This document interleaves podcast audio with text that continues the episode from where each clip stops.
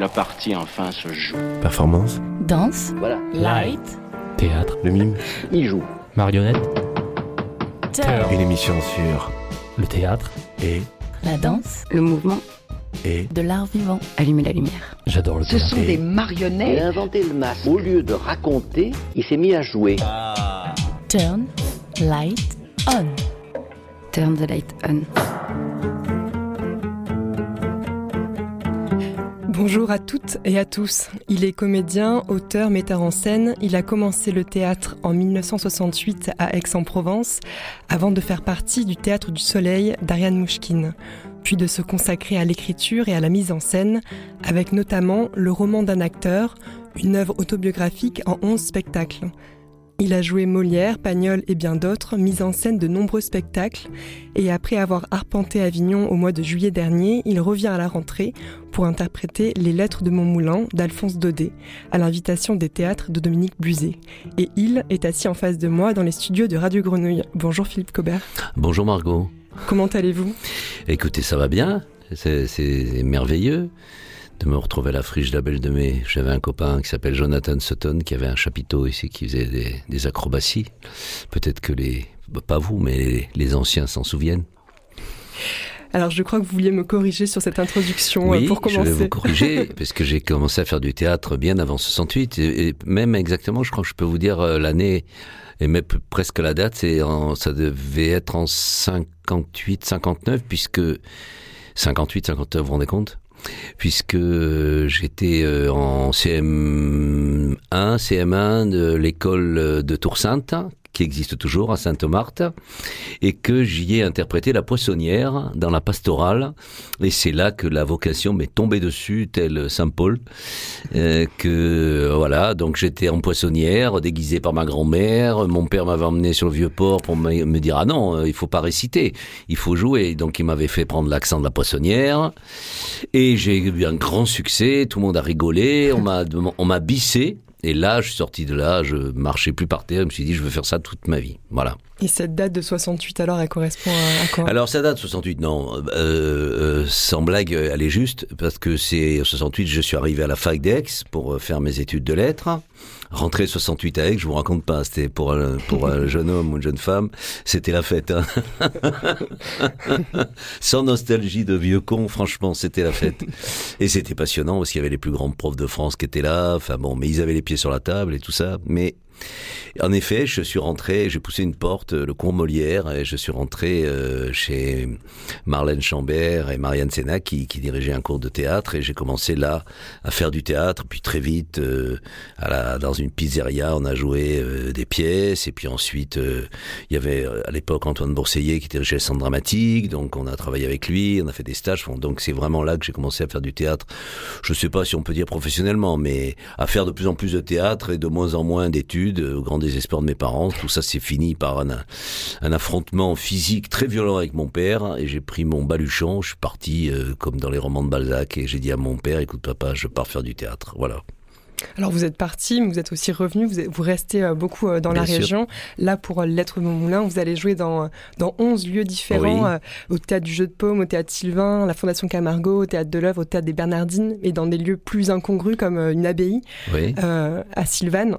oui. Donc 11 lieux, Sylvacane. Sylvacane, pardon, Oui. du 10 septembre au 22 octobre pour, les dates. Euh, vous allez interpréter, jouer les lettres de mon moulin d'Alphonse Daudet, que vous avez déjà joué à Avignon cet été, comme, euh, comme je le disais. Oui. Pourquoi Alphonse Daudet et peut-être quel, euh, quel rapport vous entretenez avec à la fois l'écrivain et son œuvre Ben, je n'en j'entretenais pas plus de rapport avec ça que beaucoup de gens, c'est-à-dire j'avais lu ça quand j'étais enfant, et puis il se trouve que j'avais une vieille Pléiade chez moi, je me suis dit tiens j'aimerais bien la relire ces lettres de mon moulin, et j'ai découvert en les lisant que je ne les relisais pas mais que je les lisais, parce que je me rappelais vaguement la chef de Monsieur Seguin, et si je me rappelais de l'homme à la cervelle d'or, qui est une histoire qui m'avait toujours, euh, qui m'avait profondément marqué, qui est d'une sorte dramatique et fantastique. Et je vous dirai pourquoi peut-être plus tard si vous voulez. Mais en tout cas, euh, j'ai découvert surtout un immense écrivain. Je ne m'entendais pas du tout à ça. Je me souvenir genre Bibliothèque verte ou littérature pour enfants. Et, j'ai eu le sentiment qu'il y avait un théâtre là-dedans. C'est-à-dire que non seulement c'était une œuvre littéraire extraordinaire, mais que tous les dialogues, les personnages, etc., me permettraient de jouer, comme je joue mes pièces euh, autobiographiques, de jouer vraiment les rôles les uns après les autres. Et puis un jour, à Avignon, euh, un spectacle dans un lieu qui s'appelle La Condition des Soies, qui est une ancienne bourse aux soies, un petit théâtre où j'avais créé la danse du diable il y a 40 ans, qui depuis a été, c'est le, les hasards de la vie rachetés par la mère de ma fille. Je me suis dit, on dirait un moulin. Et là, dans ma tête, ça fait et voilà, j'ai fait un jour une lecture, un jour de relâche, pour voir si ça le faisait. Et ça l'a fait. Les gens ont vu les personnages. Ils ont. Je dois être le seul acteur en France qui sait vraiment faire les accents, les vrais, vrais, vrais accents, les, tous les accents marseillais, provençaux et tout ce qu'on voudra de cet ordre-là. Et donc ça, ça m'a, ça m'a permis d'envisager ce projet qui est en route depuis deux ans, mais avec le, le Covid et tout ça, c'est étendu. Mmh. Mais voilà.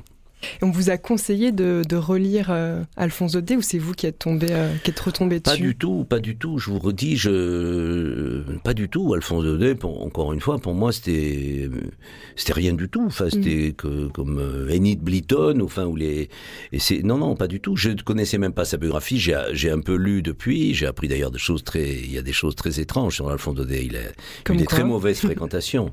bah, il a fréquent... Ah, il Édouard à Brumont Paris, a été ok. son meilleur ami, qui était fondateur de l'antisémitisme français. Enfin, il y a des tas de choses de- très compliquées dans sa vie, qui ne sont évidemment absolument pas, qui n'apparaissent absolument pas dans, dans, dans cette œuvre.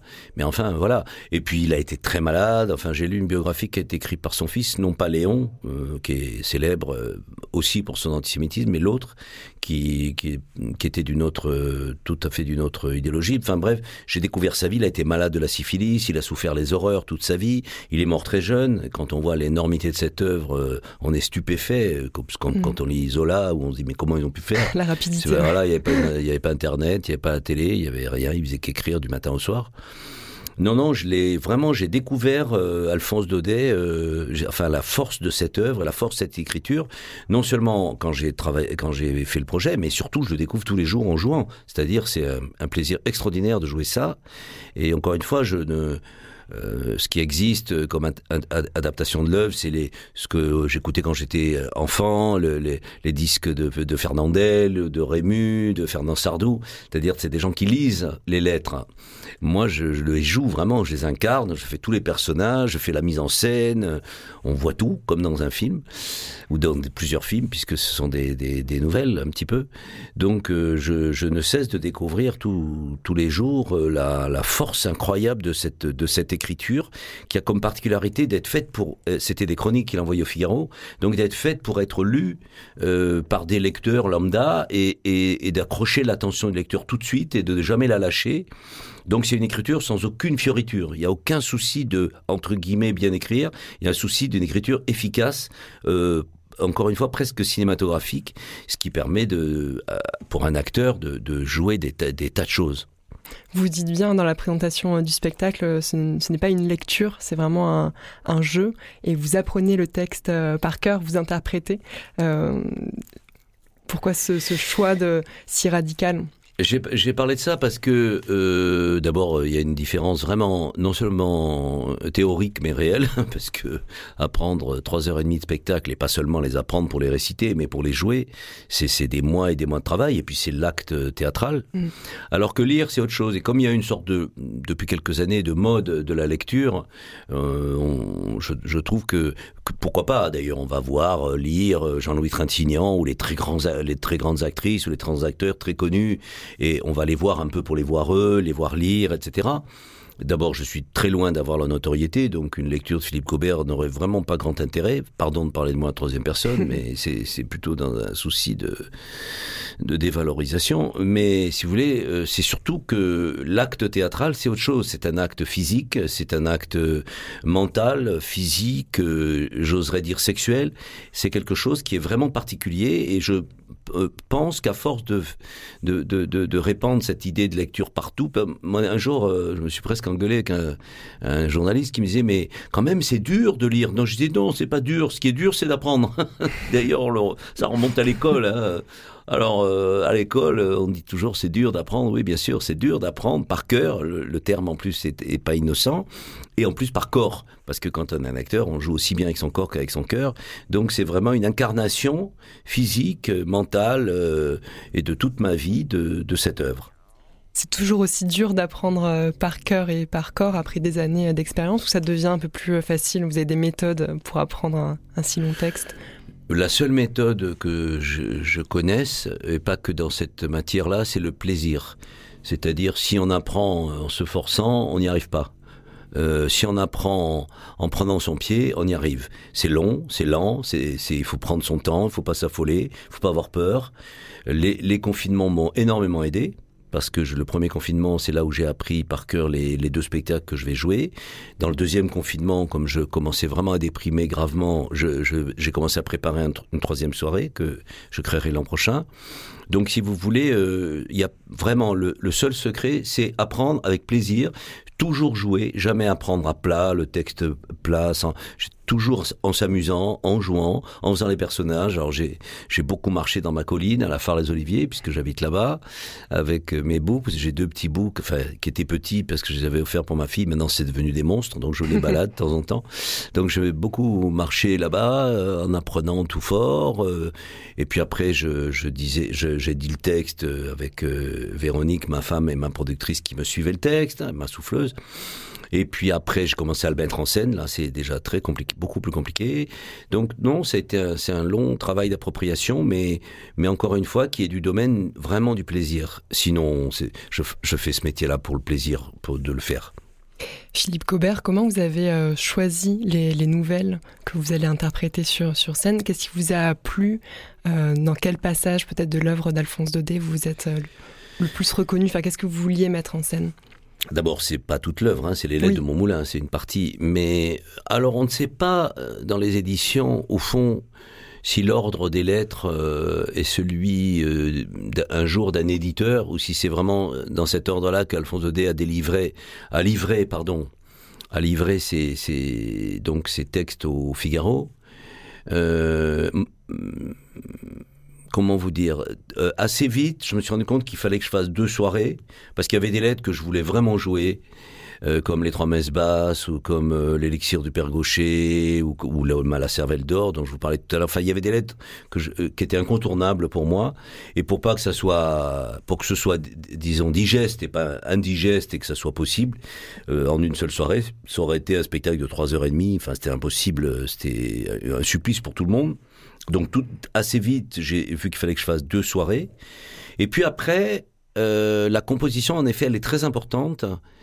Euh, par exemple, le premier spectacle, euh, du début, c'est-à-dire du contrat, qui est un faux contrat entre Alphonse Daudet et maître Honoré Grapazzi, propriétaire du moulin d'Alphonse Daudet, et c'est le contrat par lequel maître Honoré Grapazzi vend son moulin à ce poète de Paris. Euh, c'est faux, c'est pas vrai, hein, c'est tout inventé. Euh, jusqu'à la chèvre de Monsieur Seguin, j'ai suivi le, j'ai suivi simplement le cours des lettres euh, tel que je l'ai relu, puisque j'avais dû lire ça quand j'étais enfant, parce que ça m'a rappelé des choses. C'était ce que ce dont je me souvenais un petit peu c'est-à-dire la, diligence de Beaucaire, le, le, secret de Maître Corny, la chèvre de Monsieur Seguin. Et à partir de là, les lettres qui suivaient, je m'en rappelais plus. Donc là, j'ai composé. Et je dirais, c'est un peu comme, euh, comme de la musique ou de la cuisine. Ben, il y a des lettres tragiques, des lettres comiques, il y a des lettres chaudes, des lettres froides. Il y a, c'est un peu, après, j'ai, vraiment pris, euh, et pareil pour le, la deuxième soirée, j'ai vraiment pris, euh, j'ai énormément lu, relu, essayé, joué, et puis je me suis dit tiens celle-là elle sera mieux là parce qu'on a ri, là on va être plus tragique, et puis une deuxième encore plus tragique. Là il faut il faut qu'on mette le curé de Cucugnan parce qu'il faut une flambée de, de rire avant le, le, le, poète Mistral qui est une histoire plus nostalgique, plus. Vous voyez j'ai fait une composition euh, culinaire encore une fois pour le plaisir de mon, mon propre plaisir et le plaisir du spectateur et euh, que ça soit euh, que qu'on reçoive ça d'une manière euh, facile, agréable, amusante, distrayante, sans, et sans du tout se priver de la tragédie profonde qu'il y a dans ces lettres. C'est ça qui a été pour moi la surprise. C'est qu'au fond, Mm. tout ça est, est- est profondément tragique. Est-ce qu'il y en a une, ou peut-être deux, qui vous a plus marqué encore? Oui, bien sûr, ce que je vous dis depuis le début, la- Mm. la- la- l'homme à la cervelle d'or, c'est une histoire qui m'a beaucoup euh, frappé quand j'étais enfant, je savais pas pourquoi. C'est l'histoire d'un enfant qui a une cervelle d'or. Et toute sa vie, il, il prend dans son cerveau, il, il prend des morceaux d'or, il mord des morceaux, puis un jour il n'y a plus rien. Un jour, il a, voilà, un jour il gratte son cerveau sanglant et sur ses doigts, et sur ses ongles, il y a quelques parcelles d'or. Enfin, c'est une histoire très terrible, euh, fantastique. Et je sais pas pourquoi cette histoire m'avait frappé quand j'étais enfant. Et quand j'ai travaillé sur mes spectacles autobiographiques, je l'ai compris.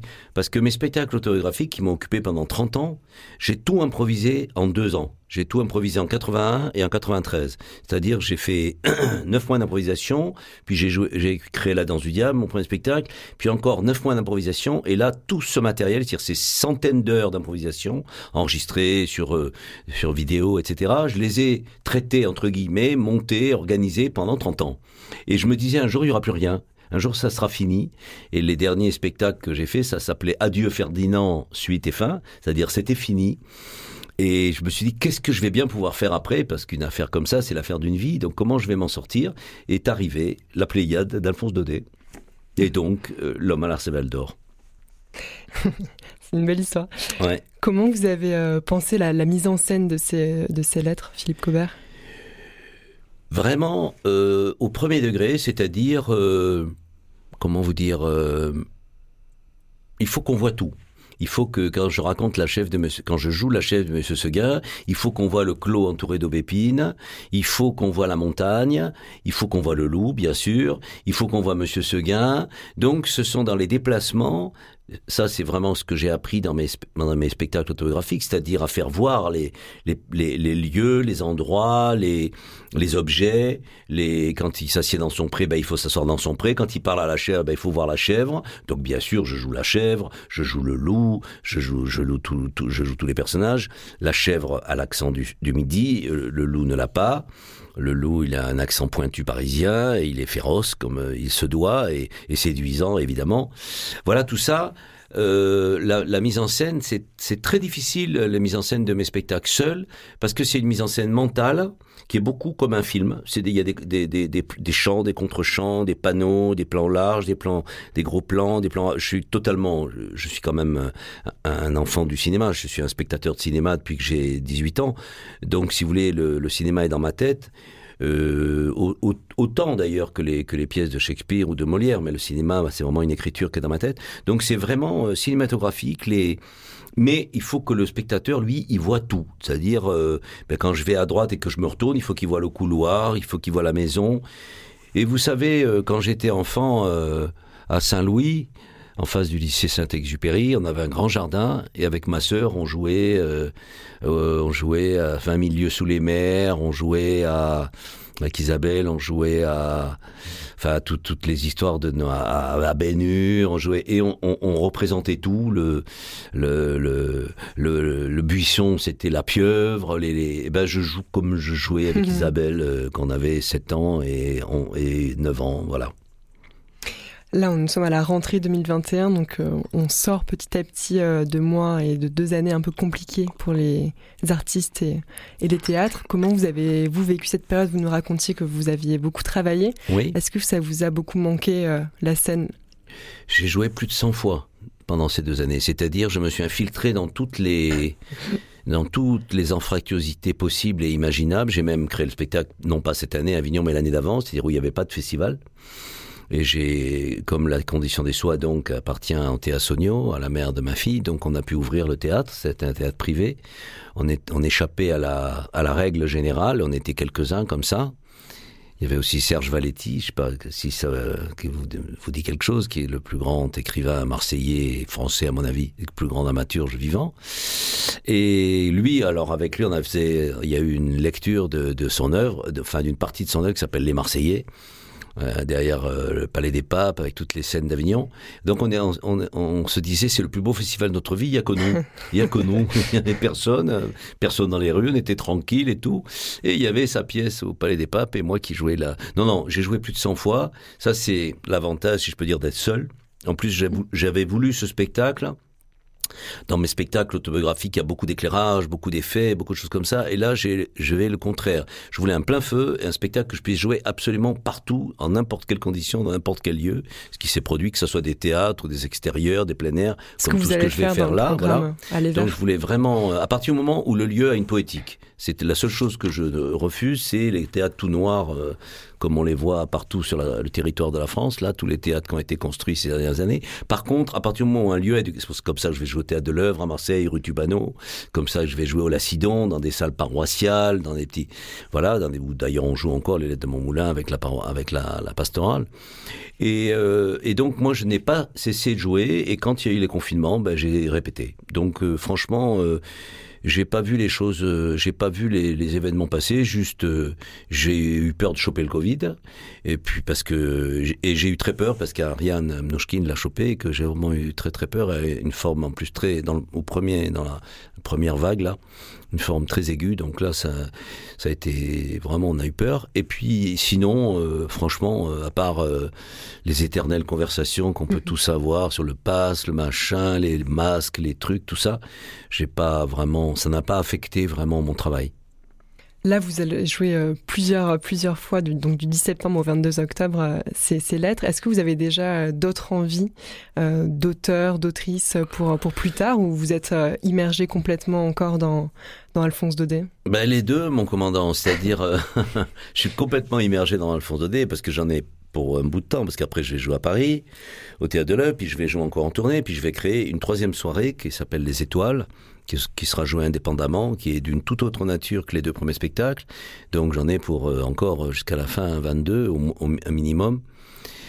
Mais oui, bien sûr, j'ai plein d'autres idées, plein d'autres envies. J'ai des tas de projets. J'en ai un qui le, qui s'appelle le Sud, que je poursuis depuis plusieurs années, qui est de faire un cycle de tous les spectacles sur euh, le Sud ou sur Marseille que, que j'ai déjà créé. Les spectacles d'André, Benedetto, euh, Marsillo, que j'ai joué au Théâtre Tourski, euh, qui est une peinte d'André Suarez, Recouvre le lumière d'Alain Moncoquel sur les taureaux, sur la corrida. Donc j'ai, ça, j'ai envie de monter Don Juan. J'ai envie, je peux vous dire plein de trucs. J'ai envie de monter les Enfants du Soleil de Gorky. Hmm. J'ai pas que, en... euh, pas non, que sur la Provence et sur Marseille. J'ai plein de, de projets. C'est pas le mot qui convient, mais j'ai hmm. plein d'envies ouais. diverses. Euh, mais je dirais, en effet, en tant qu'auteur, que ce soit auteur de spectacle euh, ou auteur euh, à part entière, peu importe. Pour moi, c'est exactement pareil. Quand je monte les lettres de mon c'est comme quand je monte les enfants, mes, mes enfants du Soleil ou Adieu Ferdinand. C'est, je, je travaille comme un auteur. Vous êtes quand même très attiré par des, des récits qui parlent du, du Sud et, et, de la Bien Provence et, et, de Marseille, même si là, je, je vous entendais parler de, de, Molière que vous avez déjà, déjà joué. Oui, bah, je, vous savez, je suis Marseillais. Moi, je suis né au Chartreux, pas loin d'ici. J'ai passé une grande partie de mon enfance à Saint-Louis, dans ce qu'on appelle aujourd'hui les quartiers nord. Euh, en face du lycée Nord, je suis allé au lycée Nord, j'ai donc tout ça, euh, c'est, mais enfin ça fait très très longtemps, hein, tous mes spectacles autobiographiques à travers, encore une fois les personnes, puisque mes spectacles autobiographiques c'est des personnages, à travers le personnage de Max, de Bruno, de j'ai joué la Provence, j'ai joué, je, je, joue Marseille, je joue Aix, je joue les bourgeois, les, les le petit Robert, le petit Dédé de Velo. Je, je, donc là, là, je dirais c'est même là que j'ai fait mon, par exemple sur la question des accents, qui est une question très importante, parce que d'abord il y a que les gens du Nord pour croire qu'il y a l'accent de midi, ça n'existe pas. Il y a autant d'accents que de personnes. Et euh, l'accent, c'est extrêmement important, c'est le vestige du langage. Le, langage, c'est la langue occitane, c'est la langue provençale. C'était un empire. D'ailleurs, en faisant des, on parle beaucoup à travers son poème, sa, lettre sur Mistral. C'était un empire, euh, c'était un pays qui était différent de la France. Et il en reste, à mon avis, beaucoup, y compris dans les banlieues aujourd'hui. Euh, je suis très touché quand je vois les petits, les petits gamins des banlieues qui parlent comme ça, et en même temps, a l'accent marseillais qui arrive derrière. Euh, et et c'est l'accent marseillais, c'est un langage, c'est un esprit, c'est une. Donc, si vous voulez, moi, Marseille, la Provence font partie de mon, de mon ADN. Donc, je J'ai eu la chance, en plus, de, quand je suis arrivé à Paris, j'étais au Théâtre du Soleil et on m'a pas demandé de perdre mon accent, comme on le demande souvent aux acteurs. Au Théâtre du Soleil, Ariane, au contraire, elle nous a demandé de le retrouver puisqu'on est monté à Paris pour jouer les Marseillais dans 1793, le spectacle qu'elle a fait sur la Révolution française, pour jouer la- les Marseillais qui sont montés à Paris, qui ont, qui ont écrit la Marseillaise. Donc, si vous voulez, Vous euh, n'avez pas je- vécu le, le au choc contraire, on euh, m'a demandé mm. de, le re- de le retrouver, mon accent. Donc, je n'ai cessé de le cultiver. Merci beaucoup, Philippe Cobert. Et ben, merci à vous. Donc, vous présentez euh, les lettres de mon moulin d'Alphonse Daudet du 10 septembre au 22 octobre dans 11 lieux différents. C'est un, un programme euh, nouveau Je dois, des oui, je dois dire quand même que c'est l'idée de tout ça, c'est euh, à, à part mon désir, c'est Dominique Bluzet, Mm. le directeur de tous les théâtres de Marseille, qui m'a fait cette proposition absolument magnifique et sur laquelle je me suis précipité. Oui, c'est un programme qui s'appelle Aller vers, donc c'est Voilà. sortir des théâtres, euh, notamment le théâtre du gymnase qui va, qui va pas tarder à fermer ses portes pour quelques temps, et donc dans, dans 11 lieux différents euh, du département. C'est tout, Oui, tout, dans oui, les, euh, tout dans les Bouches-du-Rhône. tout, oui. Sylvacane, etc. Oui. Merci beaucoup Philippe Cobert, Mais merci à vous. et merci à Gilles Amiche à la technique. À bientôt.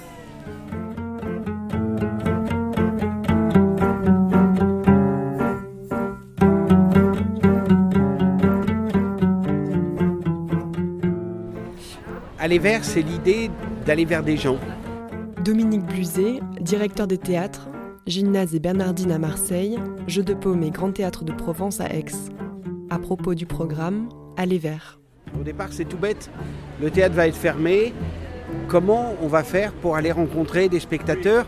Les spectateurs au théâtre vieillissent. Comment on va aller chercher des gens plus jeunes dans des endroits atypiques? Comment on va apporter euh, la magie du théâtre, le bonheur du théâtre, l'émotion du théâtre dans des endroits que les gens n'imaginent pas? Comment on va leur donner envie de venir euh, autour euh, d'un quartier, d'une ville, d'un territoire, d'un département Aller partout sur les routes, ressentir ce bonheur et puis mélanger des univers d'artistes très différents, de Philippe Cobert à, à- hum, Johanna qui va faire une saga Molière et ils ont tous les deux abordé Molière, de euh, Olivier Rabourdin qui est un très grand acteur euh, qu'on a vu souvent au cinéma ou dans la série Guyane, euh, etc., euh, avec euh, Nicole Ferroni. Enfin, on a envie de rire, on a envie que ça soit vivant, on a envie que ça soit joyeux, on a envie que ça soit diversifié, que ça soit intergénérationnel, que ça fasse rire petit et grand ou que ça émeuve petit et grand. On a envie d'aller écouter les lettres de mon moulin, puis on a envie de voir de la danse dans des écoles, c'est tout ça, aller vers. Alors on va aller dans les églises, on va aller dans des bars, on va aller dans des écoles, on va aller dans des petits théâtres de quartier, on va aller dans plein d'endroits atypiques pour euh, dire, bah, vous voyez, le théâtre, ça peut se passer partout, il suffit que ça soit un endroit qui ait un acteur et du public, et il y a du théâtre.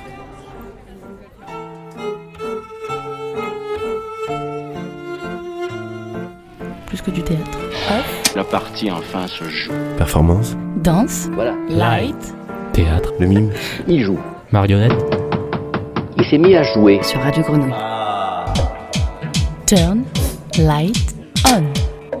Turn the light Off,